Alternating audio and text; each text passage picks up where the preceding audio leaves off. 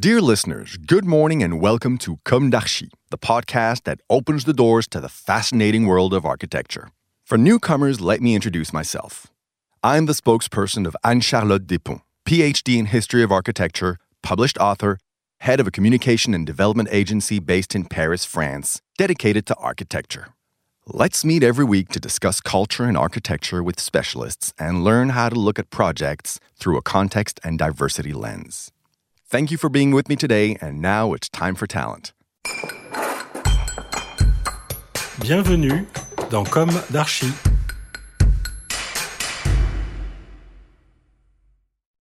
Hello, everybody. Hello, Clément Maître and Robinson Neuville. Thank you for being with us today. You are both architects, founders of Bureau Forme. In two or three sentences, could you introduce us to your architectural practice? Hello, everybody. So we are uh, Clément and Robinson. Our office is um, like uh, three years old, actually. Clément starts a bit before, uh, and I join after. Uh, we are working in Paris. We are mostly working on refurbishment projects, but also new projects. And we try to work at different scale, from like urbanism to like small object. You are winner or something like that? Yeah. About Europan? We are runner-up of Europan. Yes, exactly. In Champigny-sur-Marne, which is a really nice city in the outskirts of Paris. First suburb of Paris. It's important for a young uh, office. Of course. I guess it's important to keep on doing some uh, competitions, Yes. even though uh, it's maybe a little bit more difficult to be invited. So Europan is a really uh, good opportunity to express yourself uh, with a project uh, that will uh, actually get uh, a few or a great visibility. So yes, Uh, of and- course. and I will I will just add that like to my mind it's important to like Europan is a competition that allow reflection and thinking on Europe actually Mm. on Europe territories from like large scale of people from different countries and actually you have a Danish guy who's gonna come to think about a French suburb in Paris or in Marseille and you know and the opposite there is French people going to Austria to think about the new city. So, I mean, it's uh, it's a really great opportunities for architects and especially for Europe. Now, can you tell us about your project, La Villa Magalon?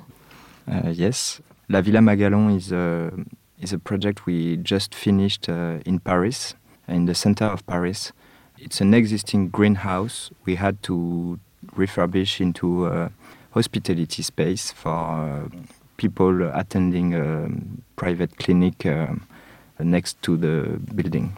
So the, the, the main uh, point of the project was to change its uh, purpose and uh, to uh, turn a place that is meant to just grow plants and uh, be heated uh, the most possible into some place that you will be able to use day and night and win- in winter and in the summer. So with climatization, with heating, and with um, facilities for conferences, facilities for uh, yoga lessons, yoga lessons. art uh, art lessons too, and uh, maybe one point which is quite uh, interesting is that like this is the greenhouse, it's existing and we keep it as it is, but uh, in a way we try we sh- we choose like to make all the networks and systems totally disappear into the ground and into uh, furniture. So actually, it's a project which is mostly in in a way inside or in, in even uh, underground. and uh, it's the river side of the architecture. It's uh, how to change function, how to add new use of an existing building. Yes, actually, our aim was to. Um, we were trying, and hopefully, we, we achieved it. Uh, we we were trying to mix all of the technical problems or technical uh, issues we had uh, with uh, changing this uh, use to do it in the most simple way. So all of the technical elements are inserted into a bench, and the you could see the, the project as only a bench, only a bench in the sides of the building, dug into the ground, and that's it. Our aim is uh, always to try to simplify uh, the project the most possible uh, in order to make it really simple when you go into it. Hmm. I guess um, two things maybe. First is um, this discussion with the client and this discussion with the future users in order to match their needs, but uh, in the meantime to respect the existing building. So we were always discussing, okay, that's an existing building, it's got a patrimonial value, so we cannot uh, turn it into a modern building as we know it. And uh, but where do we go? So, for example, we had this uh, of course, we needed AC. We needed the climatization. So um, we tried to integrate it into the building and hide the machines from the sites. So that's a move we took uh, towards the users. And in, in, the same time, we had this uh, issue of uh, shading the natural light because it's a greenhouse. And we decided, uh, together with uh, all of the uh, actors of the project, so the, the client and the users, to use a really um, simple way of shading lights, which are uh, pieces of wood that are bound together with uh, metallic elements, and we just have to pull a rope right. in order to lift it or put it down. So um, these discussions were really interesting for us. That's the first point, and we. The second point is uh, we took it uh, further with the construction companies. So um, really interesting carpenters, masons, that uh, had uh, really uh, they, they had in mind the, the, the aim of the project and the, the way we wanted to go. And so they helped us um, turn this project yeah. into reality. Mm-hmm. okay. At the beginning you, you make a drawing proposal? Mm -hmm. yes of course. And maybe that's something we, we used to do um, for a moment now. We start by not drawing so we just start with discussions with everyone. And uh, the most important uh, person at the beginning is the architect in charge of the patrimony. And so, first meeting, we just come empty handed. Of course, it's not really true because we did a lot of drawings uh, in the office, but we don't show them. And we try to engage this discussion and, and see how the idea we had about the project actually fits everyone's needs and uh, how we can make it work with everybody.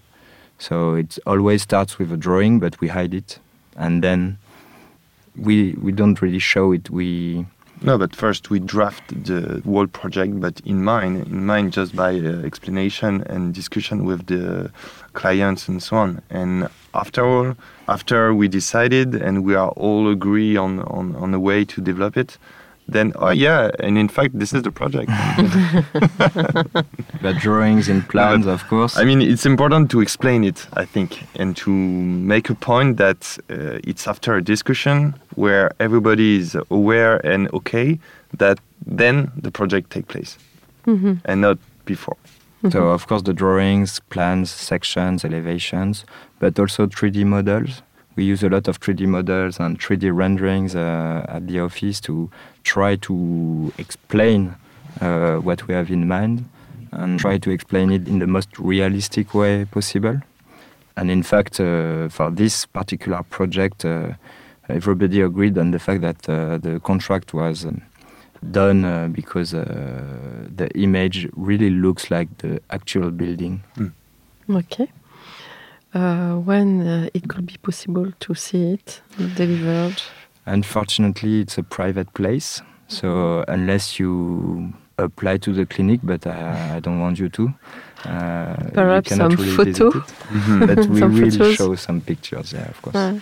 We work with a, a, French photographer named Jaime Meloni. Mm -hmm. And uh, he actually did the photographs uh, two weeks ago. We are still uh, discussing the ones we choose to show, but it will come out uh, soon. Okay, wonderful. Thank you very Thank much. You very much. Thank you very much. Bye bye, everyone, and see you next Wednesday for our new Com d'Archi in English. Take care of yourself. Goodbye.